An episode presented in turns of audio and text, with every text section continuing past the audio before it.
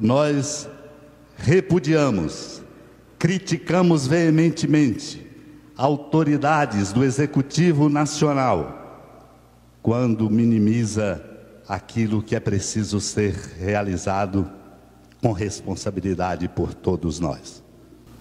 A pandemia do Covid-19 e muitas outras pandemias não podem se compor agora mais e mais com pandemias de irresponsabilidades, de inconsequências e de falta de sentido humanístico e respeitoso para com a dignidade da pessoa humana. Por isso, neste dia do acendimento da luz esperançosa da festa da Anunciação, nós temos um Salvador, é Deus quem nos conduz. E nele encontraremos o caminho de superação de tantas crises e pandemias, construindo uma sociedade mais justa e fraterna, sem crimes ambientais, sem a ganância do poder, sem o apego ao dinheiro. É preciso, primeiro neste tempo, fique em casa. Esta é a indicação das autoridades competentes, sanitárias e sensatas. Fique em casa.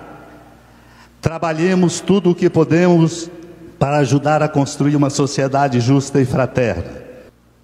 Os trabalhos precisam ser mantidos com as condições necessárias resguardando e cuidando da vida de cada um de nós. Esperamos dos poderes que hajam de modo a ter uma ordem social e política adequada, extirpando aquilo que de fato está na contramão e substituindo por caminhos novos que precisamos percorrer.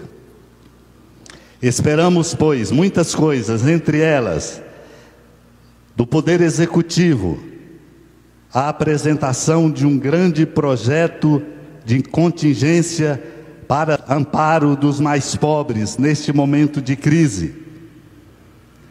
Um projeto inteligente que faça mostrar que a sociedade brasileira cuida de fato dos cidadãos, sobretudo dos que precisam mais, dos vulneráveis, dos mais pobres, garantindo trabalho e sustento para todos. Esperamos do legislativo, em todas as suas esferas, a corajosa postura de mostrar com exemplos e com intuições que possam modificar o caminho do mundo e da sociedade brasileira propostas concretas de mudanças, sobretudo no testemunho bonito a todos convocando para a solidariedade. Esperamos da Suprema Corte a força de garantir a justiça e a defesa da ordem constitucional.